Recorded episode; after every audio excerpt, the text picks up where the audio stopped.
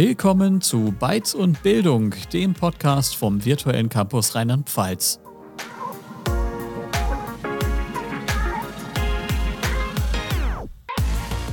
Raphael, dein, dein Kopf hat ja gerade eben mehr gequalmt als eine Dampflok. Äh, woran brütest du denn gerade?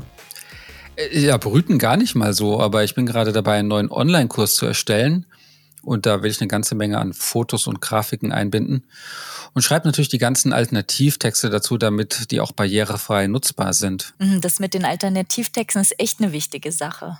Ja, also da stehe ich total dahinter, aber wenn ich ehrlich bin, finde ich es auch ganz schön äh, nervig äh, und zeitaufwendig, so viel Text zu produzieren, den dann nur wenige Leute überhaupt zur Kenntnis nehmen, wenn überhaupt. Oh, da kann man sich schon fragen, wozu mache ich mir eigentlich die ganze Arbeit? Ja, das kann ich verstehen. Also es ist schon mit Mehrarbeit verbunden, ähm, aber die Arbeit, die lohnt sich auch. Und zwar auf ganz verschiedene Ebenen und insbesondere auch nicht nur für visuell Beeinträchtigte. Äh, die Jenny und ich haben da vor kurzem mit Professor Dr. Gottfried Zimmermann gesprochen. Und ähm, der ist Experte für Mensch-Computer-Interaktion und digitale Barrierefreiheit. Er ist Professor für Mobile User Interaction an der Hochschule der Medien in Stuttgart und leitet dort das Kom Kompetenzzentrum digitale Barrierefreiheit. Und seine Forschung dreht sich um Personal User Interfaces, Software und Webzugänglichkeit, intelligente Umgebungen und auch Smart Homes. Und zusätzlich engagiert er sich seit über 20 Jahren ehrenamtlich als Experte für barrierefreies Webdesign beim World Wide Web Konsortium, dem W3C. Ich würde sagen, da hören wir einfach mal rein. Mhm. Hallo, Herr Professor Dr. Zimmermann. Äh, erst einmal herzlichen Dank, dass Sie sich die Zeit genommen haben äh, und jetzt bei uns sind und über äh, die digitale Barrierefreiheit mit uns sprechen. Ja, vielen Dank für die Einladung. Sehr gerne. Die digitale Barrierefreiheit ist ja auch ein extrem wichtiges Thema, das meiner Meinung nach noch sehr oft übersehen wird. Und da kommt jetzt auch die erste Frage von uns. Was hat denn dazu geführt, dass Sie damit begonnen haben, sich mit diesem Thema zu beschäftigen? Also wie kamen Sie dazu? Also, ähm, ich bin schon ein bisschen älter als Sie. Ähm, ich beschäftige mich jetzt seit circa 35 Jahren mit dem Thema. Ähm, das war schon in meiner Zeit direkt nach der Schule. Ähm, nach dem Abitur habe ich, äh, wusste ich nicht so recht, was ich studieren soll, habe ein soziales Jahr gemacht. Und dann ähm, bin ich bei einer ähm, Mission gelandet, die arabische Blindenbibeln gedruckt hat, und zwar in Deutschland.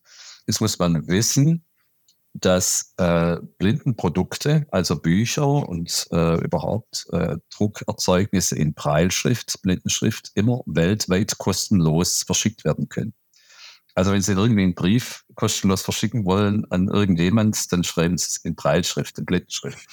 ähm, und äh, zu dem Zeitpunkt ähm, haben wir in Deutschland arabische Blindenbibeln gedruckt mit PC, noch ganz alt IBM-PCs und äh, serielle Drucker. Das wird dann gestanzt.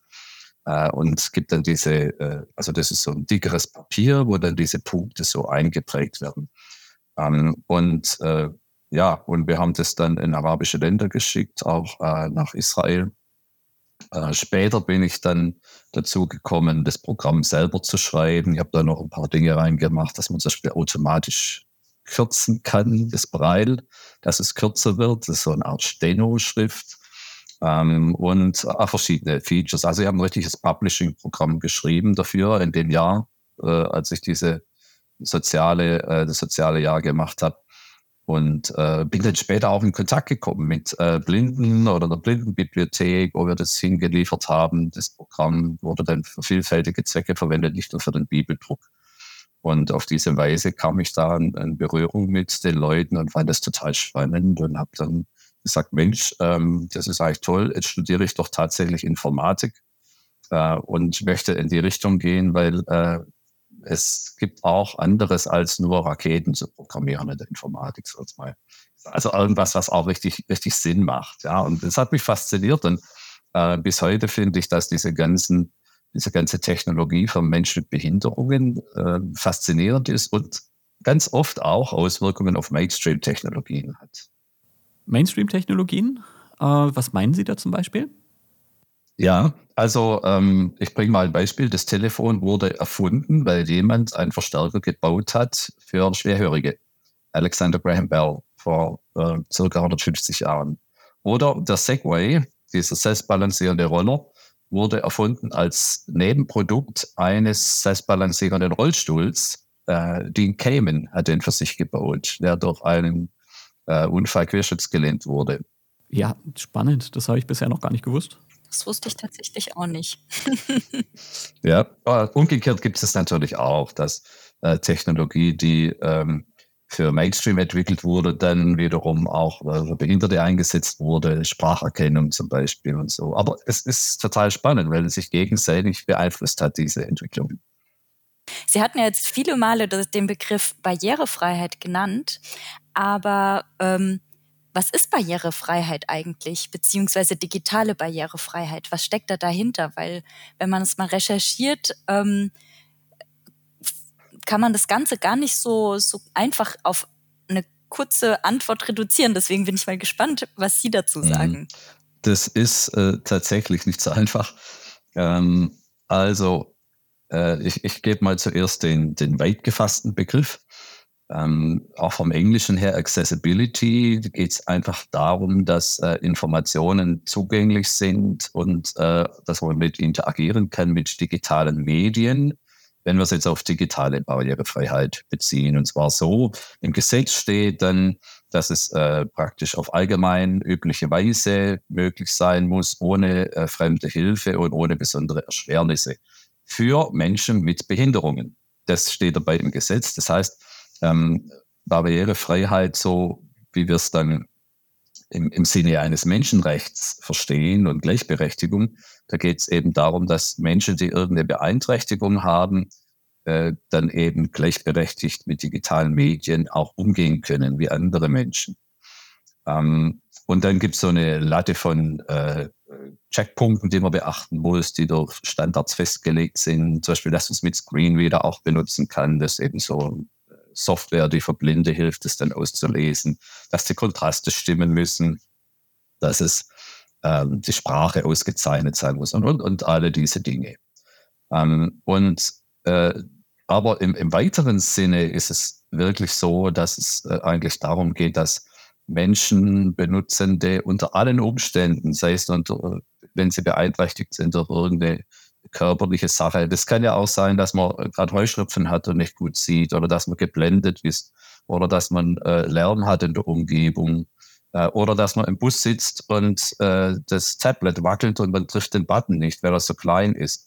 Ähm, das sind dann sogenannte temporäre äh, Behinderungen, ähm, äh, dass man ja oder auch situative Behinderungen beides ähm, und dass man praktisch die es möglich macht, dass unter extremen Bedingungen auch digitale Medien bedient werden können. Und das kommt dann allen zugute. Das heißt, äh, äh, vor dem Gesetz ist es schon wichtig, im Prinzip scharf zu trennen, so, und das ist jetzt eine Benachteiligung. Deswegen äh, müssen wir hier äh, was Bestimmtes beachten. Dass, da tritt jetzt die Barrierefreiheit in Kraft quasi, der Schutz der Menschen mit äh, Beeinträchtigungen aber im, im Praxisfall ist, ist die, Krise, äh, die, die Grenze fließend und es kommt allen zugute. Ähm, interessant ist eben auch, dass, dass viele Leute argumentieren, Barrierefreiheit wäre ähm, äh, etwas, was man mit Usability sowieso beachten äh, muss. Also wenn man gute Usability macht, dann ist da automatisch Barrierefreiheit drin. Das ist so nicht ganz richtig, finde ich, weil ähm, es ist eher umgekehrt. Also ähm, zuerst muss Barrierefreiheit da sein als Grundgerüst, sodass alle quasi gleichberechtigt Zugang haben, auch Leute mit Screenreader zum Beispiel. Und dann kann ich äh, Usability und eine User Experience für alle draufbauen. Aber äh, bei der Barrierefreiheit ist es so, wenn halt ein Design schlecht ist für alle, dann ist es äh, kein Fall für die Barrierefreiheit. Dann ist es halt schlecht für alle, deswegen ist keine Benachteiligung. Es ist, ist tatsächlich so. Das klingt auf jeden Fall sehr logisch, definitiv. Also ich glaube, das können wir auf jeden Fall verstehen und nachvollziehen. Ähm, es gibt ja Zahlen aus der Sozialerhebung vom äh, Deutschen Studierendenwerk äh, von 2021, ja auch relativ frisch. Die Zahlen, die kennen Sie ja bestimmt auch sehr gut selbst. Also das ähm, äh, laut diesen Zahlen ganze 16 Prozent aller Studierenden von gesundheitlichen Beeinträchtigungen äh, betroffen sind und von denen sogar 60 angegeben haben, dass äh, die Beeinträchtigungen so stark sind, ähm, dass sie in ihrem Studium auch irgendwie davon eingeschränkt werden. aber jetzt kommt es ja nicht so oft vor, dass man auf dem Campus irgendwo eine Person im Rollstuhl sieht oder mit Blindenstock. Ähm, äh, da liegt ja der Gedanke nahe, dass wir wirklich nur die Spitze des Eisbergs sehen, praktisch. Und ähm, es ganz viele Beeinträchtigungen geben äh, oder gibt, die, die wir nicht sehen können. Ähm, welche Beeinträchtigungen gibt es denn da noch, auf die wir unbedingt Acht, Acht geben sollen? Außer jetzt so die, die äh, man vielleicht sofort vor Augen also hat. Also da muss man natürlich äh, auf die Zahlen schauen. Ähm, es ist natürlich normal, dass unter Studierenden die Zahl, die offizielle Zahl der Behinderungen laut Statistik niedriger ist als im Durchschnitt der Bevölkerung, weil wir wissen, dass eben äh, Behinderungen stark zunehmen im höheren Alter. Ähm, das ist ganz normal. Und äh, 15 Prozent äh, unserer Bevölkerung haben eine äh, offiziell äh, oder Entschuldigung, 15 äh, Prozent haben ungefähr eine Behinderung, aber offiziell nach Definition der Schwerbehinderung, deutsches Recht sind es ungefähr 10 Prozent. Bei den Studierenden sind es ähm, um die 11 Prozent. Und äh, da zählen jetzt aber auch psychische äh, Beeinträchtigungen ganz stark mit, über die Hälfte äh, mit steigender Tendenz. Und ähm, das ist natürlich eine Gruppe, die profitiert äh, jetzt ein bisschen in anderem Maße von Maßnahmen der Barrierefreiheit, als das so, so früher war. Ähm, da müssen wir uns auch darauf einstellen. Was da zum Beispiel sinnvoll ist, ist, dass man Aufnahmen macht von Lehrveranstaltungen oder dass man eben auch vieles online anbietet, sodass diese Leute, wenn sie gerade äh, nicht in der Lage sind, eine Vorlesung zu besuchen oder eine Aufgabe zu machen, dass sie dann das zeitversetzt machen können oder so. Ähm, und wenn dann natürlich Untertitel dabei sind bei einem Video, ähm, dann ist es natürlich hilfreich für, für alle. Also ich würde halt argumentieren, ähm, wir dürfen nicht so sehr auf die Zahlen schauen. Ähm, wir wollen natürlich alle Studierenden unterstützen. Die Bedürfnisse sind ganz arg vielfältig. Also schon auch ADHS ist auch eine Gruppe äh, von, von sogenannten versteckten Behinderungen ähm, oder Legasthenie. Ähm, und äh, alle profitieren in irgendeiner Weise davon, wenn die Informationen gut strukturiert und sauber und auch so vorliegen, dass man sie zeitversetzt betrachten kann. Ähm, und äh, übrigens, der Untertitel ist so ein Beispiel, das ganz vielen hilft. Man kann, das kennen wir inzwischen auch in YouTube, einfach in einem Video vorspringen anhand des Transkripts. Äh, und ich selber habe auch schon beim Lernen äh, bei Lernvideos das so gemacht, dass ich dann einfach nochmal geschaut habe, hier das Transkript. Ähm, was weiß ich denn noch, was weiß ich nicht mehr. Ach, dann springe ich mal kurz an diese Stelle da drauf. Da sieht so aus, als müsste ich da noch mal ein bisschen was anhören. Ähm, also, ähm, ja, ich, ich finde es wichtig, dass man, dass man alle Studierenden im Blick hat und ähm, ganz wichtig, wir sollten nicht äh, immer nur schauen, was bringt unseren Studierenden mit Behinderungen oder Beeinträchtigungen.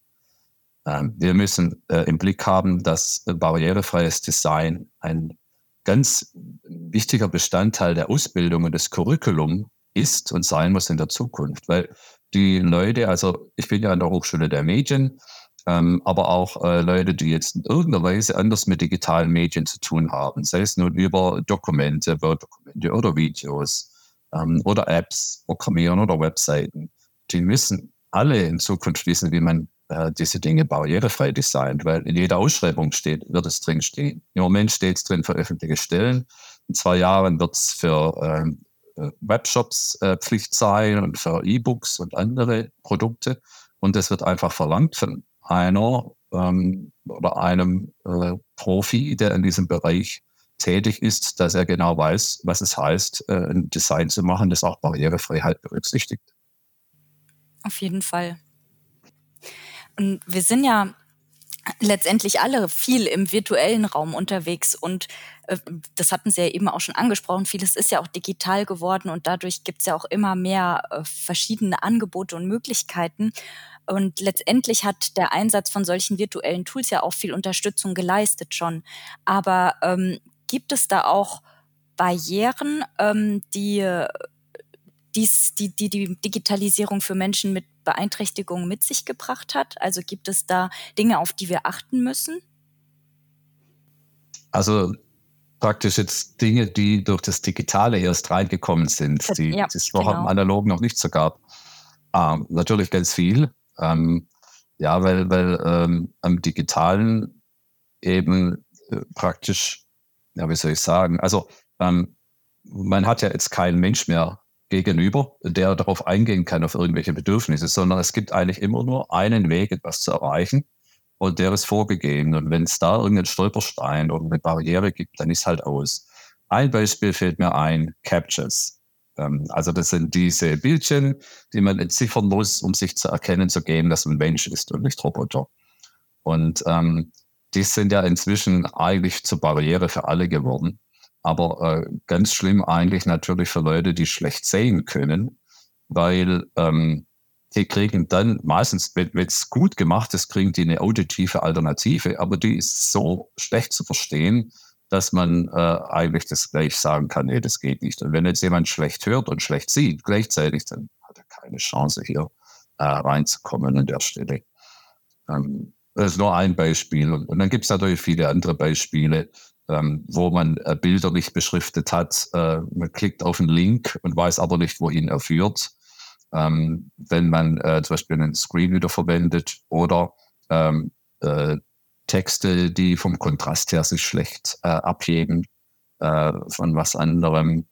Ähm, das sind so typische Barrieren, die man findet. Oder dass eben Überschriften nicht als solche gekennzeichnet sind. Dann hat es übrigens auch Auswirkungen auf äh, das äh, Ranking bei Google und bei anderen Suchmaschinen.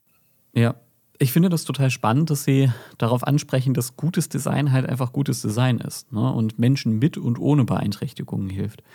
Äh, das sehe ich auch in der Didaktik immer wieder. Die didaktischen Prinzipien, die genutzt werden, um etwas für Menschen mit oder ohne Beeinträchtigungen bereitzustellen, die unterscheiden sich ja gar nicht so wirklich. Ne? Es ist halt nur so, dass äh, die Personen mit Beeinträchtigungen im Gegensatz zu den Personen, die auf alle Sinne zurückgreifen können, das Fehlen dieser didaktischen Prinzipien nicht so gut ausgleichen können ähm, wenn sie nicht richtig eingesetzt werden. Und so ist es dann wahrscheinlich im Design auch, oder?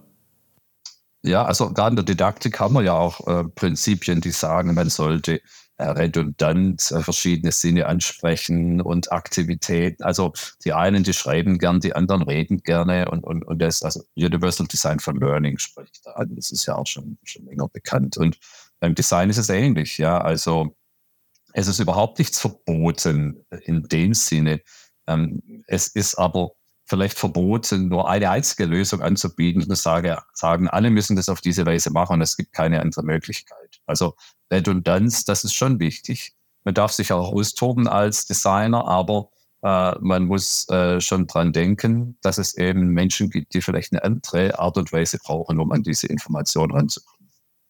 Äh, das betrifft dann wieder ganz besonders auch äh, neue Technologien, äh, Virtual Reality, Augmented Reality, da wird es dann ganz spannend, weil da müssen wir tatsächlich manchmal alternative Wege anbieten für bestimmte Dinge, weil eben die Information doch sehr speziell auf bestimmte Sinne zugeschnitten ist. Und da war übrigens ganz interessant auch eine ganz neue Gruppe von, äh, sag mal, Beeinträchtigten. Die Leute, die äh, Cybersickness anfällig sind. Ähm, und äh, die äh, zähle ich da jetzt auch so ein bisschen mit drin als Nutznießer von ähm, Maßnahmen der Barrierefreiheit. Das ist auf jeden Fall ein ganz wichtiger Punkt, den Sie ansprechen, dass gerade VR sowohl nochmal neue Möglichkeiten ja auch eröffnet. Also ich denke da gerade dran, vielleicht haben Sie davon schon gehört, da gibt es das Thema oder ein Projekt virtuell barrierefrei. Das ist von der evangelischen äh, Evangelischen Hochschule Ludwigsburg. Ähm, und da ähm, ist es ja auch so, dass sie 360-Grad-Videos entwickeln, um, um Menschen, die eben nicht die Möglichkeit mehr haben, da an verschiedene Ortschaften zu gehen, diese, dieses Gefühl oder diese Empfindungen zu bekommen, dank ähm, virtueller Realität. Und das ist ja natürlich, so wie Sie es eben gesagt haben, muss man dann wieder andere Beeinträchtigungen mit berücksichtigen, wie jetzt Cyber Sickness und so weiter. Aber es ist einfach spannend zu sehen, wie solche neuen Technologien auch viele neue Chancen geben. Mhm, genau. Wir haben ähm, ein Projekt gemacht äh, mit äh, dem Ludwigsburger Schloss, Barockschloss Ludwigsburg. Äh, und äh, wir haben das nicht realisiert, aber wir haben es mit äh, betreut, das Projekt. Da geht es eben gerade darum, dass man Räume virtuell besuchen kann, die man sonst nicht sehen kann. Ähm, äh, urs ursprünglich war es gedacht, dass man äh, Leuten im Rollstuhl dann ermöglicht, äh, irgendwo reinzukommen, wo es einfach aus baulichen Gründen nicht möglich ist, einen Aufzug einzubauen oder so. Äh, das hat man dann aber ein bisschen umgebaut. Dahingehend hat man gemerkt, es gibt ja Räume, da kann gar niemand rein, in den Weinkeller unten oder so. Und dann haben die äh, richtig was Tolles draus gemacht, so eine richtige Erzählung, so ein Epos äh, im Prinzip, wo man äh, historischen Gestalten begegnet, die mal im Schloss gelebt haben und mit denen man dann virtuell interagieren kann. Ähm, schon spannend. Aber äh, es, es gibt auch ganz äh, subtile Dinge, auf die man gar nicht so gleich kommt, wenn man äh, zum Beispiel sagt Virtual Reality für Rollstuhlfahrer ja, wie sehen die sich dann? Also die Fortbewegung ist die auch so, dass man quasi so den Schritt imitiert beim, äh, beim Gehen, weil das wird ja so gemacht dann, also in normalen Umgebungen. Oder hat man dann vielleicht einen Knopf, mit dem man vorfährt mit dem Rollstuhl? Ähm, wie macht man das Ganze? Hat man die gleiche Höhe wie jemand, der steht oder ähm, ist es eher niedriger? Äh, wie es eben auch die normale Perspektive ist einer Person, die im Rollstuhl sitzt. Das sind, sind Fragen, ist da, da denkt man zuerst gar nicht so dran. Aber das zeigt doch gerade auch, also jetzt, wo Sie die ganzen Fragen auch nochmal so stellen, glaube ich, oder kann ich gut nachvollziehen, warum die letzten 35 Jahre Sie das Thema so sehr beschäftigt hat. Ne? Weil ja jedes neue Element viele neue Fragen aufwirft und alle sind so faszinierend, dass man ja nur Lust haben kann, sich darum zu kümmern. Ne? Und ich hoffe, dass viele, die das hören, vielleicht jetzt auch Lust kriegen, mehr mit Barrierefreiheit zu machen. Also ich finde Informatik spannend, aber so richtig spannend wird sie dann, wenn sie mit Menschen zu tun hat. Und äh, gerade bei, bei Menschen mit Einschränkungen haben wir so eine unglaubliche Vielfalt, äh, dass es nie langweilig wird. Und ich kann wirklich viele Studierende für das Thema begeistern. Das merke ich an den Kursen, die ich gebe, die meistens Malkurse sind. Und ähm, äh, es ist wirklich spannend, da und dann auch mit Leuten zusammenzuarbeiten dem Bereich. Und die Technik ist ja wirklich auch etwas, was sich extrem schnell weiter bewegt. Ne? Also ich kann mich da zum Beispiel an eine Ausstellung erinnern vor einigen Jahren, die von einigen Museen angeboten wurde und äh, Touching Masterpieces hieß. Da konnten blinde und sehbeeinträchtigte Personen haptische Handschuhe anziehen und damit virtuelle Ausstellungsstücke praktisch erfüllen. Ähm, damit konnten sie dann verschiedene Statuen und historische Objekte berühren und sie dann wenigstens so ein wenig erleben. Ähm, das hat mir damals gezeigt, dass VR ja nicht unbedingt immer optisch sein muss, äh, wie wir es ja durch so die VR-Brillen kennen, ähm, die man überall schon bekommen kann, sondern dass in der virtuellen Re Realität auch andere Sinne angesprochen werden können. Mhm. Äh, da ist die Technik, würde ich mal sagen, immer noch ziemlich an den Anfängen in den Bereichen.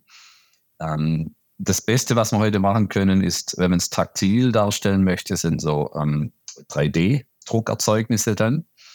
Ähm, aber es gibt ja schon auch die Möglichkeit, über Datenhandschuhe so ein Feedback zu geben und so. Aber da ist man immer noch ziemlich am Anfang bei allem. Also das wirklich dann so zu machen, dass sich anfühlt, als würde man wirklich etwas betasten. Das, das dauert noch eine Weile.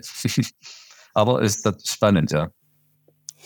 Ähm, wie sieht's denn generell so an Hochschulen aus? Also die Barrierefreiheit, ist die da immer noch ein Nischenthema an den Hochschulen in Deutschland oder wie, wie sehen Sie die Lage da?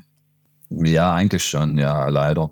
Ähm, ich hatte jetzt auch gerade eine, eine, Besprechung, wo wir vom Hochschulforum Digitalisierung drüber reden und bin auch äh, im Gespräch in Baden-Württemberg mit anderen und es sind eigentlich immer so Einzelkämpfer, die sich dafür interessieren und die gerne was bewegen würden bei sich an der Hochschule. Und es ist eher selten, dass eine Hochschule als Ganzes sagt so, und ich möchte jetzt ganz bewusst hier äh, barrierefrei werden. So wie zum Beispiel äh, eine Hochschule sagt, ich möchte familienfreundlich werden und macht da ganz gezielt Maßnahmen, plane das von oben nach unten. Und es gibt solche Hochschulen, aber die sind eher leider die, die Seltenheit. Also Hochschulen sind ja eigentlich auch schon rechtlich dazu verpflichtet, ihre Webseiten und äh, internen Webauftritte barrierefrei zu gestalten. Halten sich die meisten daran oder gibt es da weiterhin Nachholbedarf? Ja, man lässt sich nicht so beirren, würde ich sagen, meistens leider. Ähm, jetzt muss man wissen, äh, dass äh, die BITV, also Barrierefreie Informationstechnikverordnung, die für uns gilt, die für alle öffentlichen Stellen gilt, also solche Ämter und Behörden und Organisationen, die zumindest 50 Prozent aus Steuermitteln bezahlt werden, die sind verpflichtet, ähm, alles barrierefrei zu machen. Also ihre Website, ihre Apps ähm, und auch äh, ihr Intranet. Bei Hochschulen ist es, betrifft es diese ganzen Systeme, Prüfungsanmeldungen, ähm, auch Projektwebsites, äh, Lernmanagementsysteme wie Moodle zum Beispiel. Ähm, ja, und oder auch Navigationssysteme, die intern benutzt werden, um hier äh, in den Gebäuden zu navigieren, wenn sie elektronisch sind. Und es betrifft auch noch die Verwaltung und alle äh, Dateien, Dokumente, die da daraus gegeben werden, sei es nun als Word, als PDF oder Excel und welcher Form auch immer. Ähm, die Überwachungsstellen, die äh, jetzt seit 2020 äh, so sporadisch, probenartig das überwachen, die greifen sich in der Regel nur die Website raus, die öffentliche Website. Und auch da ist es so, dass es bisher keine äh, Website gab, die den Test bestanden hätte. Ähm, da gibt es auch einen Bericht äh, der Bundesüberwachungsstelle. Ähm, dann wird, kriegt man eine Anmahnung als Hochschule ähm, dass Fehler gefunden wurden, die man doch bitte bereinigen soll. Aber es passiert im Prinzip nichts, weil der Staat bestraft sich ja nicht selber. Und das ist das Problem. Aus der Perspektive habe ich das noch gar nicht so gesehen. Und es gibt da eben noch viel mehr, die man eben auch überprüfen müsste. Aber diese Überwachungsstellen kommen bisher nicht an die Intranets ran oder an die, die Lernmanagementsysteme und so weiter. Da, da müssten wir noch einen Schritt weiter gehen. Also das Ganze ist, äh, ist schon gut, dass es diese Überwachung gibt, aber die ist vielen Teilen einfach völlig unzureichend. Mhm. Also wenn ich mit Personen aus den Hochschulen rede, dann kommt relativ häufig der Einwand, dass die Ressourcen fehlen, um ihre Lehre wirklich barrierefrei zu gestalten. Aber ist Barrierefreiheit denn auch wirklich immer teuer und aufwendig? Also, ähm, ja, also äh, ich würde aufpassen, ich würde nicht behaupten, Barrierefreiheit geht von allein, das kostet nichts. Das, das stimmt einfach nicht. Und man ähm, macht, macht hier falsche Vorstellungen und äh, Enttäuschung ist dann vorprogrammiert. Es ist schon mal erstmal ein Aufwand, sich damit zu befassen. Und äh, es ist so wie mit allen Themen, man muss erstmal das ganze Thema ähm, verstehen und äh, Energie reinstecken äh, um es äh, zu behandeln. Und es ist ein komplexes Thema. Es ist zum Beispiel viel komplizierter als zum Beispiel das Thema des Datenschutzes.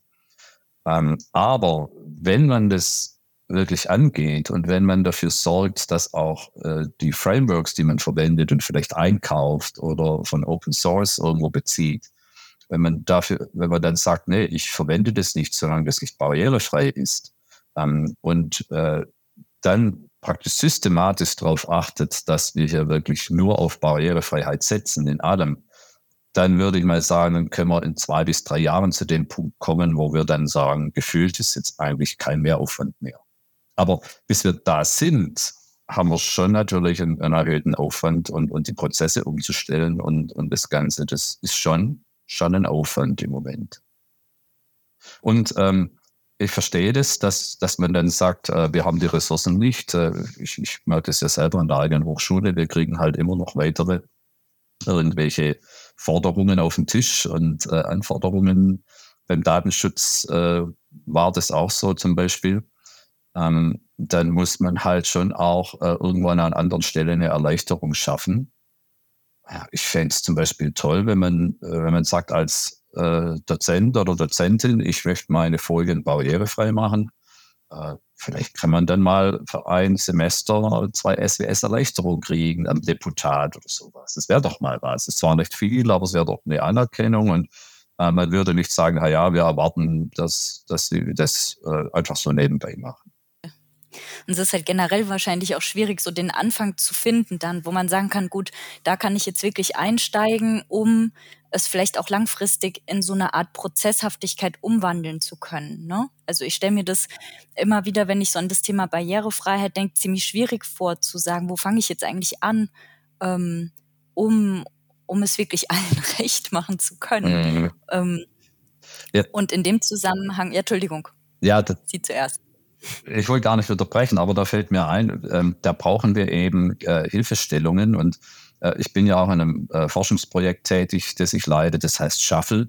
Das wird von der Stiftung Innovation in der Hochschullehre gefördert und da wollen wir sowas machen wie ein, oder wir entwickeln ein Zertifikat für Lehrende, wo man dann gesagt kriegt, ja, also auf die und die und die Dinge kommt es an und wo man dann so ein bisschen auch einen Fahrplan hat, wie man das nacheinander umsetzen kann. Mhm. Genau. Auf das Projekt wollen wir nachher auch noch kurz zu sprechen kommen. Ich würde jetzt gerade erstmal noch eine andere Frage stellen, die, die so ein bisschen in die Richtung geht, wo ich eben war. Nämlich, ähm, kann man es überhaupt ähm, allen also es, allen Beeinträchtigungen recht machen. Also es gibt ja ganz verschiedene Arten von Beeinträchtigungen und damit verbunden ja auch viele verschiedene ähm, Anpassungen beziehungsweise Gestaltungsmöglichkeiten, um Hilfe zu leisten. Aber wie ist es denn, können Gibt es da einheitliche Lösungen, die man finden kann, um es wirklich allen recht zu machen oder allen zugutekommen zu lassen? Oder ist auch das nochmal eine Herausforderung zu sagen, aufgrund der Vielfalt der verschiedenen Beeinträchtigungen ist Barrierefreiheit in der Hinsicht auch nochmal sehr, sehr breit in der Umsetzung? Äh, eigentlich beides. Ähm, es gibt eben im Moment so diesen Standard, äh, barrierefreies Design auf Basis von Web Content Accessibility Guidelines und das wurde ja vom Gesetzgeber aufgenommen. Und ähm, ich bezeichne das auch so als universelles Design, inklusives Design. Wenn man bestimmte Dinge beachtet, dann hat man im Prinzip die Benutzergruppen weitestgehend berücksichtigt. Aber jetzt gibt's auch immer den Fall, dass man äh, zwei Leute finden kann, die unterschiedliche und zwar divergierende Bedürfnisse haben hier von der Information. Ein Beispiel wäre, manche Leute brauchen einen starken Kontrast, damit sie es unterscheiden können, also wenn sie schlecht sehen. Jetzt gibt es aber Leute, die eher so bei den kognitiven Einschränkungen angesiedelt sind. Für die ist es dann nicht mehr lesbar, wenn es praktisch schwarz auf weiß steht. Also das blendet. Und wenn es äh, zu viel Zwischenraum, zu viel Weiß gibt, dann blendet das. Die brauchen einen schwachen Kontrast. Äh, da gibt es jetzt auch wieder äh, Tools, die sowas machen können. Aber es ist einfach eines der Beispiele, wo ich sage, ähm, da müssen wir Personalisierungsmöglichkeiten schaffen. Also ähm, universelles Design ist gut, das ist auch nach dem Gesetz ausreichend. Aber wenn ich es ganz gut machen möchte, dann mache ich noch Personalisierungsmöglichkeiten mit dazu, wo man sich das nochmal selber einstellen kann als Benutzer, sei es nur der Kontrast oder sei es nun, dass man noch äh, stärker Bilder sieht statt Text und, und solche Dinge. Super, okay. ja.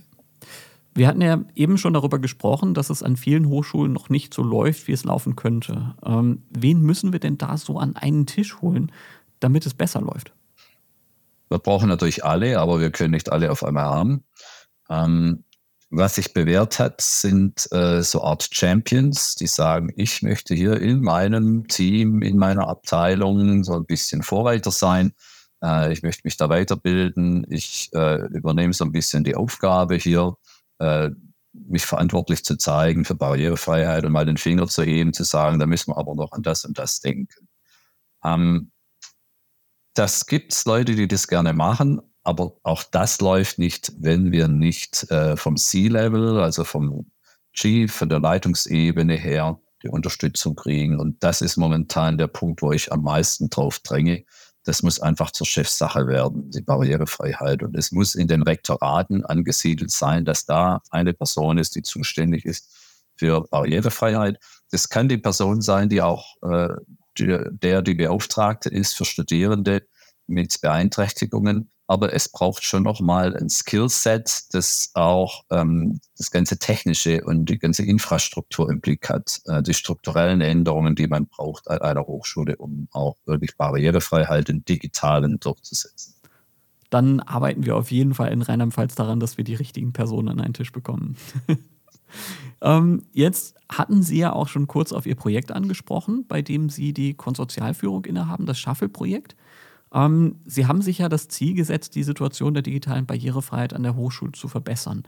Wie wollen Sie und Ihr Team das erreichen? Ja, also die, die Website ist leider immer noch nicht so arg informativ. Also wir sind ein Verbund mit der Uni Bielefeld und den PHs aus Heidelberg und Freiburg. Und ähm, ich greife mal ein paar Dinge raus. Also wir wollten halt nicht nur irgendwie jetzt Publikationen erzeugen und sagen, wie man es machen kann, sondern wir wollten eigentlich vorangehen und sagen, hier, hier gibt es Werkzeuge, wir haben hier Tools, ähm, ihr könnt die benutzen und wir helfen euch dabei. Ähm, ein Beispiel sind die Checklisten, die wir jetzt äh, rausgebracht haben. Ähm, die finden Sie auf der Seite des Kompetenzzentrums Digitale Barrierefreiheit der Hochschule der Medien. Da geht es darum, dass man wirklich genau gesagt kriegt für Word, für PowerPoint, für Excel, was muss ich genau tun, damit eben das Dokument dann barrierefrei nach dem Gesetz ist. Weil Sie finden ganz viele Checklisten, wo es halt heißt, ja, ja, das und das und das, aber ob es dann letztendlich gesetzlich äh, reicht, darüber finden Sie nichts. Und irgendwo muss ja auch ein, ein, klarer Standard gesetzt sein. Ein anderes Beispiel ist, ähm, wir arbeiten an einer KI-basierten automatischen Untertitelung zur Lau La äh, Laufzeit. Und äh, die Idee ist, dass man, weil ja da Fehler passieren, dass man die praktisch zur Laufzeit durch Studis, die da mit drin sitzen oder so, korrigieren kann. Ähm, diese Umgebung, die wird man auch freigeben. Äh, Anfang nächsten Jahres sollte man dann auch so weit sein, dass äh, man das mal ausprobieren kann. Wir haben einen Server, bis dann äh, bei uns stehen, der auch wirklich richtig kräftig ist und der äh, sowas machen kann äh, und wo man da sich dann auch an Pilotprojekten äh, das mal ausprobieren kann. Wir äh, haben eine, äh, eine Plattform, wo man äh, mit Personas interagieren kann, die Studierende mit Beeinträchtigungen repräsentieren. Ähm, das ist auch nochmal so ein Beispiel. Und wir haben dieses Zertifikat barrierefrei lehren.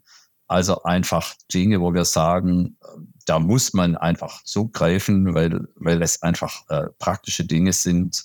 Und äh, ganz wichtig noch unser Reifegradmodell, das eigentlich alles zusammenbündelt, äh, wo man dann äh, in den einzelnen Bereichen feststellen kann, wie weit bin ich eigentlich in der Barrierefreiheit das ist eine Excel-Tabelle, die kann man ausfüllen und kriegt dann so eine Art eine Scorecard praktisch, wie, wo, wo man noch Nachholbedarf hat und wie man dann eben auch vorgehen kann, um besser zu werden. Spannend. Und heißt es letztendlich, das ist jetzt einfach mal so eine ganz persönliche Nachfrage, ist es dann tatsächlich rein auf Hochschulen ausgerichtet oder könnte das auch ähm, Personen interessieren, ich sag mal aus der Wirtschaft oder ähm, wie, wie steht es da um das Projekt? Äh, es ist äh, schon äh, zunächst mal auf Hochschulen ausgerichtet. wir haben ja auch unseren Fördermittelgeber aus dem Bereich, aber es lassen sich Teile schon auch an anderer Stelle einsetzen. Zum Beispiel ähm, diese Checklisten für Office-Dokumente lassen, lassen sich natürlich auch in der Wirtschaft genauso einsetzen. Und die sind auch frei verfügbar für andere Zwecke. Aber äh, zum Beispiel äh, bei unserer Plattform für diese interaktiven Personas, das sind halt Studierende mit Beeinträchtigungen. Wir haben es da schon ausgerichtet auf Hochschulen. Gibt es denn da gerade jetzt in dem Projekt was, auf das Sie besonders stolz sind oder wo Sie sagen können, ähm, da arbeiten wir vielleicht gerade noch dran und das ist wirklich so das Highlight in unserem Projekt? Eigentlich schon das Reifegradmodell, ja. Also da arbeiten wir noch dran. Ähm, wir haben jetzt äh, vielleicht die Gelegenheit im nächsten Jahr, das mal auch ein bisschen im größeren Rahmen einzusetzen. In Baden-Württemberg äh, bin ich gespannt. Ähm, es ist ganz einfach. Man füllt einfach äh, eine Excel-Tabelle aus. Man muss vielleicht sich ein bisschen umfragen, wie sieht's denn aus bei uns? Haben wir einen Beauftragten, eine Beauftragte? Was, was machen die? Haben wir die Möglichkeit für Studierende hier äh, quasi sich zu melden, wenn sie Probleme haben? Solche Dinge. Ähm, und das ist so einfach, das kann eigentlich jeder, jede Hochschule kann das machen. Und äh, das finde ich genau das Wichtige, dass wir einfache Lösungen anbieten, es nicht so kompliziert machen. Und aber dann natürlich, äh, das ist natürlich erstmal nur eine Analyse. Dann im nächsten Schritt muss man sich überlegen, wie kann ich jetzt systematisch, sagen wir mal, auf die nächsten drei bis fünf Jahre gesehen, hier die Situation verbessern. Das ist nicht eine Sache von heute auf morgen. Und ich wünsche mir, dass so ein Reifegradmodell dann einfach äh, generell gemacht wird, zum Beispiel bei der Akkreditierung von Studiengängen oder Akkreditierung auch von Hochschulen. Da, da sollten wir noch hinkommen. Und äh, äh, die, der Ausgangspunkt zur Verbesserung ist immer, dass ich überhaupt mal messe, wo bin ich eigentlich gerade im Moment. Und dann kann ich überlegen, wie kann ich mich verbessern. Genau. Und deswegen glaube ich, ist es schon sehr fundamental, so ein, so ein Reifegradmodell zu haben für Hochschulen. Vielleicht das Ganze ja auch erleichternd, wenn man, wenn man mal wirklich so ein spezifisches Bild vor Augen hat und weiß, da stehe ich. Also manchmal sind Themen ja einfach auch nur zu abstrakt, um zu sagen, ich, ich fange da mal an. Aber wenn man, wenn man dann wirklich mal so einordnen kann, wo bin ich, ähm, was fehlt, was ist schon da, ähm, vielleicht ist die die Barriere, um jetzt mal im Thema zu bleiben, ähm, um zu starten, gar nicht mehr so hoch wie ursprünglich genau, gedacht. Genau, ja, und dann kann man es auch verteilen auf verschiedene ähm, Schultern mit verschiedenen Kompetenzen und genau das soll ja das Reifegradmodell auch gewährleisten. Also nicht nur ein Spiegel vorhalten, sondern auch ähm, helfen, eine Roadmap aufzustellen. Wie komme ich denn jetzt zu einem besseren Spiegelbild? Ja, also mir würde das auf jeden Fall sehr helfen Super. Äh, und ich freue mich da auch schon sehr drauf. Ja. Herr Professor Dr. Zimmermann, ähm, wenn ich da richtig informiert bin, dann binden Sie auch sehr gerne Studierende in die Arbeit rund um Barrierefreiheit ein. Ist das richtig? Ja, so, also genau in verschiedenen Weisen. Zum einen äh, haben wir natürlich unsere Kurse und, und dann haben wir unsere ähm, auch Hiwis. Also wenn jemand äh, Kurse belegt hat, dann kann auch bei uns mithelfen, zum Beispiel bei Prüfaufträgen. Und ich habe natürlich auch viele äh, Abschlussarbeiten in dem Bereich, die ich betreue. Ja, super. Und äh, wie sind da die Rückmeldungen der Studierenden? Äh, das ist ja meistens ein Thema, mit dem man im Studium sonst nicht so viel Kontakt hat. Auf jeden Fall, ja. Also ich kriege jetzt auch immer mehr Anfragen von anderen Studiengängen, ob sie meine Kurse besuchen dürfen. Ähm, ist natürlich möglich, aber es ist, äh, es ist ein gutes Zeichen und äh, die Studis merken, dass es ein Thema, das dran ist und äh, wir haben das eigentlich viel zu wenig abgedeckt in unseren Curricula bei uns und auch an anderen Hochschulen. Aber ich meine, wenn das Interesse da ist, dann kann es ja eigentlich auch nur positiv sein, um vielleicht langfristig auch da zu überlegen, wie kann man das noch breiter aufstellen an den verschiedenen Hochschulen. Und äh, ich sag mal, wenn Sie da vielleicht die, Hoch die Vorreiter Hochschule sind und zeigen, wie toll man es machen kann, dann kann das Ganze ja auch nach außen getragen werden. Ne? Ja, wir versuchen auch äh, Hilfestellungen zu geben an andere Kolleginnen und Kollegen, die äh, das Thema eben erst in letzter Zeit mitbekommen haben, die sich vielleicht nicht sicher fühlen, das zu lernen und so. Wir haben zum Beispiel auch ähm, kleine Online-Kurse, äh, MOOCs auch vorbereitet, die man einfach einbinden kann in die eigene Lehre, so als ein oder zwei Einheiten im Rahmen von Mensch-Computer-Interaktion oder so. Ja, wir versuchen da schon auch, auch zu helfen. Äh, ich denke, es ist eine, eine Generationenfrage. Also in meiner Generation, da bin ich noch in der Minderheit bei diesem Thema, aber die ähm, neuen Leute, Professorinnen, Professoren oder auch Dozierende, die werden mehr und mehr reinkommen äh, und schon Wissen haben und Kompetenzen in diesem Thema. Also das wird sich geben, aber es dauert sicher noch eine Weile. Jetzt habe ich mal eine ganz eigennützige Zwischenfrage. Und äh, zwar ist es so, dass wir vom VCRP aus jedes Jahr eine virtuelle Live-Veranstaltung zur videobasierten Lehre ausrichten, die VTeach. Haben Sie da Tipps für uns, wie wir so eine virtuelle Live-Veranstaltung möglichst barrierefrei gestalten können? Also natürlich muss man schauen, dass von der Anmeldung bis hin zum Videoplayer und alles äh, barrierefrei ist. Das ist schon mal eines. Dann müssen Sie natürlich Untertitelung haben, live. Ähm, man kann natürlich automatische Untertitelung nehmen. Besser ist, Sie haben Menschen, die das eintippen. Kostet natürlich was. Wenn Sie das ganz gut machen wollen, haben Sie noch Gebärdensprachübersetzung simultan dabei. Ähm, ja, und dann natürlich äh, auch beim, wenn Sie es aufnehmen und so, dass man es abspielen kann, dass Untertitel da sind. Ähm, und vor allem an diejenigen, die präsentieren, Sie sollten sich bewusst machen, dass vielleicht Leute zuhören, die nicht sehen, äh, was da gerade gezeigt wird und dass man dann eben auch zum Beispiel Diagramme in Worte fasst. Und das hat auch wiederum eine, eine Wirkung für alle, eine positive. Also ich kann jetzt Informatik, ich kann zum Beispiel sagen, hier ist ein UML-Diagramm und kann sagen, da ist ein Kasten und da ist ein Kasten und da ist ein Feld dazwischen. Ich kann aber auch sagen, das Ganze ist ein Flussdiagramm und der erste Schritt ist das und dann kommt das. Aber wenn die Bedingung so und so ist, dann muss ich äh, was anderes machen. Dann kann ich das interpretieren, was da grafisch dargestellt ist. Und das bringt wiederum allen was, nicht nur denen, die jetzt das Bild nicht vor Augen haben. Das ist ein richtig gutes Beispiel. Hm, so habe ich es tatsächlich noch nie gesehen. Ich achte da ab jetzt besser drauf. ja, also der äh, Tipp wäre, dass Sie Ihren ähm, Vortragenden sagen, äh, tragen Sie es so vor, dass es auch jemand versteht, der nur am Telefon zuhört. Das ist ein echt guter Tipp, spitze. Äh, ich merke schon, dass wir da noch einiges vor uns haben für unsere nächste VTeach-Konferenz. Ähm, ansonsten werfen wir vielleicht kurz vorm Schluss unserer Episode mit Ihnen äh, einen, kur einen kurzen Blick in die Zukunft. Und zwar ist ja über das letzte Jahr die künstliche Intelligenz ein ganz großes Thema geworden. Ähm, was denken Sie, bietet die künstliche Intelligenz eine Chance für die Barrierefreiheit? Auf jeden Fall ganz viele. Also ähm, wir, ich hoffe, dass wir dahin kommen, dass wir uns äh, diese leidige Testerei von Webseiten und Apps bald sparen können oder zumindest äh, zu großen Teilen sparen können. Ich habe mal äh, testweise an ChatGPT mal eine fehlerhafte, einen fehlerhaften Code äh, geschickt, also Website, äh, Webseite, und habe gesagt, was sind da für Barrieren drin? Es war nicht richtig gut, aber äh, es hängt ja auch mit den Trainingsdaten zusammen. Also ich glaube, da könnte man noch sehr viel machen. Ähm, also, da, weil das Prüfen, wir, wir verwenden gerade so viel Zeit und Geld, um Webseiten und Apps zu prüfen. Und ich finde einfach, wenn man das so regelmäßig macht, ist eine Verschwendung von Steuermitteln. Weil mit dem Prüfen ist noch gar nichts verbessert. Ähm, und was wir brauchen, ist äh, einfach Know-how der Autorinnen und Autoren dass sie von vornherein das richtig machen und dann kann man vielleicht mal ab und zu mal eine Prüfung machen, aber das ist nicht die Hauptsache mit der Prüfung, sondern dass man es von Anfang an richtig macht. Das ist das Entscheidende.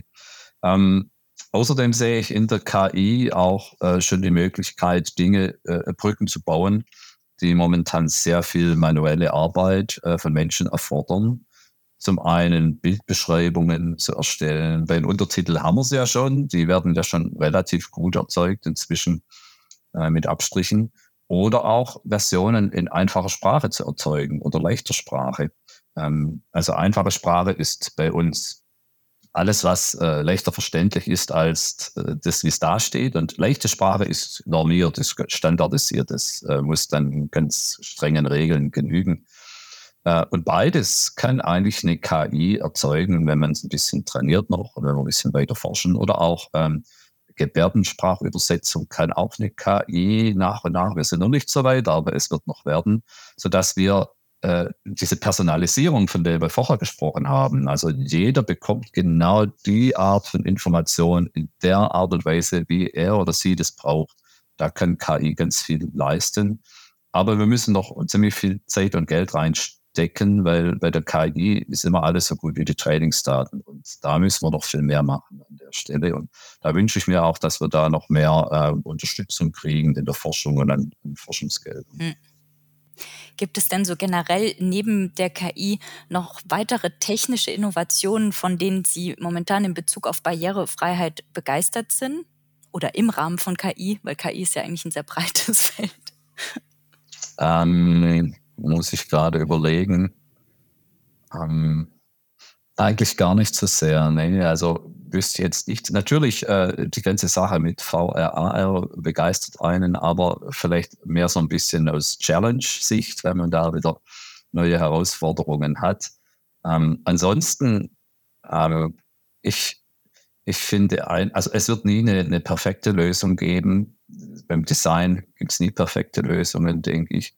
Äh, das Spannende ist einfach, dass wir äh, nach und nach das, was, was gut ist, äh, was sich bewährt hat, so übernehmen, dass es einfach, ja, das Grundverständnis ist und von Grunde auf gleich, gleich richtig gemacht wird. Und dass wir aufhören, schwarz-weiß zu malen und zu sagen, so, und das ist jetzt das richtige Design und das andere, da, bei dem einen ist alles falsch, beim anderen ist alles richtig. So ist halt in der Realität nicht, sondern wir haben ganz viele Grautöne und ähm, das ist äh, schon spannend, was, was man da alles machen kann. Zum Beispiel, ähm, dazu gehört eben dann bei, bei VR, AR, dass wir nicht versuchen zu sagen, also das habe ich auch schon erlebt, ähm, wir müssen jetzt eine extra Website machen für Leute, die nicht oder schlecht sehen. Weil VR ist so starr das Visuelle, da können wir gar nichts machen für Leute, die schlecht sehen. Ähm, das wäre ein falscher Ansatz. Ähm, die würden dann so eine Art äh, Screen Dump kriegen von Informationen, die man in, und Elementen, die man in VR vorfindet, aber ohne jegliche immersive User Experience. Und das wäre einfach schlecht, äh, weil auch wenn ich schlecht sehe, kann ich immer noch ein immersives Benutzererlebnis haben, wenn ich bestimmt, wenn ich die Möglichkeit habe, vielleicht ein Element nah ranzuholen oder so. Ähm, und, und diese Chancen, die sollten wir nutzen und nicht sagen, so schwarz-weiß, ja, die einen gehen den einen Weg und die anderen den anderen. Wir hatten das schon mal, diese ganze Sache. Das war in den 90er Jahren, als es hieß, äh, Barrierefreiheit und Webseiten, das geht nicht so richtig. Du musst eine Text-Only-Website machen für die Menschen mit Seheinschränkungen. Das war genau das Gleiche und das hatten die irre geführt und mittlerweile wissen wir, dass das ein schlechter Ansatz ist. Aber jetzt kommt wieder das Gleiche hoch wie vorher. Vielleicht lernen wir dieses Mal ein bisschen schneller, dass es so nicht funktioniert. Ähm, wie, sollte, wie sollte denn Ihrer Meinung nach, ähm, wenn man jetzt nochmal so an die Hochschule der Zukunft denkt, ähm, die Hochschule der Zukunft gestaltet werden, um, um möglichst viele Menschen mit Beeinträchtigung integrieren zu können? Also worauf sollte man da achten? Also zunächst mal äh, auch bewusst die äh, Schülerinnen und Schüler ansprechen, die schon eine Beeinträchtigung haben, weil die werden oftmals heute so ein bisschen abgeschreckt. Äh, die kommen gar nicht dran. Und dann haben wir das Henne-Ei-Problem, äh, das dann heißt, ja, wir haben ja wenig Leute hier, also äh, wir brauchen das ja eigentlich gar nicht barrierefrei machen. Ähm, und äh, ja, dass, äh, dass die auch besser mit reinbezogen werden in, in die Entscheidungen. Also wir müssen das auch bei meiner eigenen Hochschule noch, noch besser lernen, ähm, dass äh, die äh, Studierenden mit einer Beeinträchtigung oftmals mit einer unsichtbaren Beeinträchtigung äh, bereit sind und sich trauen, auch zusammenzutun und zu sagen, wir haben die und die Interessen und wir haben die und die Schwierigkeiten und dass sich dann eben auch die Gleichstellungsbeauftragten und äh, Beauftragten wirklich auch darum kümmern und helfen, das auch durchzusetzen, äh, bis hin äh, zu Dingen, die man dann halt in der Infrastruktur ändern muss an der Hochschule, aber die allen zugutekommen, dann, wenn man das Bewusstsein schärft. Jetzt gibt es bestimmt ganz viele Personen, die diese Podcast-Episode hören und sich denken, ja, also Barrierefreiheit ist total wichtig, äh, da möchte ich mich jetzt gerne reinfuchsen. Welchen Tipp haben Sie für diese Personen? Wie können Sie das machen? Also Gerne. Ähm, immer alle, wir, wir, können alle Leute brauchen. Ähm, Sie finden natürlich immer Informationen, wenn Sie irgendwie googeln oder im Web. Ähm, äh, es gibt bei uns auf, beim Kompetenzzentrum für digitale Barrierefreiheit an der Hochschule der Medien gibt äh, auch äh, Materialien. Es gibt Mini-Workshops, die man besuchen kann, so 90 Minuten Häppchen, äh, die man äh, buchen kann. Ähm, oder man kann auch äh, einen Weiterbildungskurs besuchen, den ich hier am Weiterbildungszentrum anbiete, wo man wirklich grundlegend dann äh, in, in, die ganze Thematik äh, eingeführt wird. Und äh, wo man übrigens auch äh, das einem Weiterbildungsmaster äh, zurechnen lassen kann, die ganzen Sachen. Und dann gibt es natürlich, ähm, ja, es gibt verschiedene äh, Netzwerke, zu denen man gehen kann, ja, ähm, ein Tipp wäre, äh, es gibt einen Berufsverband für Barrierefreiheitsexperten, der heißt IAAP äh, und die deutsche äh, Niederlassung ist Dach, also iaap-dach.org und dann finden Sie da weitere Informationen. Da gibt es auch einen äh, äh, einen Arbeitskreis für Barrierefreiheit in der Bildung, den ich auch äh, zusammen mit Michael Düren leite und da befassen wir uns ganz viel mit solchen Fragen. Gibt es da eventuell auch Tools, die Sie empfehlen können, um besser barrierefrei arbeiten zu können? Also es gibt äh, Tools, mit denen man mal einfach äh, mal automatisch eine Webseite auf Barrieren untersuchen kann. Äh, da, eines allein reicht da nicht, aber wenn man so ein Pack hat an, an verschiedenen, dann, dann kann man dann schon was machen. Ähm, ja, aber es äh, ersetzt natürlich nicht ein, ein, Verständnis dafür, was da jetzt dann auch äh, falsch ist. Wenn man so ein paar rote Striche sieht, dann muss man schon auch wissen, was es bedeutet. Aber das, äh, so ein Tool kann schon mal Interesse wecken und kann mal der Einstieg sein in, äh, in ein tiefergehendes Verständnis, wenn man sich dann einfach auch äh, weiterbildet an der Stelle. Ja, das glaube ich. Ähm, ich habe vor einigen Jahren mal mit dem ähm, Wave-Plugin genau. gearbeitet, mit dem man Webseiten auf Barrierefreiheit testen kann. Und dabei war ich ein wenig überrascht, wie viele Fehler da sogar auf den Webseiten von großen Unternehmen angezeigt wurden. Ähm, das fand ich sehr spannend, nur um einfach mal ähm, so die, die Awareness dafür zu bekommen, womit sich Personen mit Sehbeeinträchtigungen so herumschlagen müssen im Alltag. Genau. Also solche Tools finden bis zu einem Drittel der Barrieren. Äh, zwei Drittel muss man quasi von Hand dann äh, suchen oder mindestens zwei Drittel. Aber es ist mal ein Einstieg, ja. Gibt es eigentlich Möglichkeiten, seine Websites oder auch, äh, auch andere Medien auf Barrierefreiheit prüfen zu lassen, wenn man jetzt vielleicht selber nicht die nötige Expertise hat? Ja, auf jeden Fall. Ähm, es gibt den äh, BIK, BITV Prüferbund. BIK steht für barrierefrei informieren und kommunizieren. Äh, BITV ist ja der, der Name des Gesetzes. Dieser Prüferbund achtet sehr stark auf Qualitätssicherung und da muss man auch, wenn äh, dazugehören will, so ein Annahmeverfahren durchlaufen, eine Qualifizierung durchlaufen. Ähm, und da sieht man verschiedene Prüfstellen, die dann eben auch äh, Webseiten und Apps prüfen können. Darüber hinaus gibt es auch äh, andere, die das anbieten. Da ist dann die Qualitätssicherung nicht so stark, aber ja, also äh, wird sicher immer was, was daraus rausziehen, was Wertvolles. Äh, wenn man halt bei diesem Big mit V-Prüferbund was einen Auftrag gibt, dann kann man auch ein Siegel bekommen äh, für barrierefreie Website. Aber das gilt halt dann immer nur ein Jahr und äh, dann muss man es erneuern lassen. Also von daher gilt das, was ich auch vorher gesagt habe, es ist gut, sich äh, mal seine äh, Seite überprüfen zu lassen, aber es ersetzt nicht, dass man wirklich von Grund auf lernt, wie man es selber richtig macht. Ja, super. Äh, Herr Professor Dr. Zimmermann, vielen Dank für das Interview. Das, was Sie gesagt haben, das war wirklich äh, super aufschlussreich und es hat sehr viel Spaß gemacht, mit Ihnen zu sprechen. Ähm, ihr Team und Sie, Sie leisten wirklich einen unheimlich wichtigen gesellschaftlichen Beitrag und tun etwas, was, wirklich lohnend ist. Ähm, also Bildung ist halt einfach ein Menschenrecht und das ist unfassbar wichtig, dass ähm, die nötige Arbeit investiert wird, damit auch alle wirklich dieses Recht wahrnehmen können. Also vielen Dank noch einmal. Ja, und äh, ich mache das auch aus Selbstnutz, ähm, weil äh, ja, ich bin jetzt auch schon Mitte 50 und äh, wir wissen alle, wenn wir älter werden, dann lassen manche Fähigkeiten nach. Ähm, und ich möchte auch, wenn ich mal 80 bin, noch Webseiten lesen können, Online-Banking machen können, vielleicht mir mein Reiseziel virtuell erstmal anschauen können, was buchen können, wo ich hinreisen möchte. Also das möchten wir ja alle irgendwie.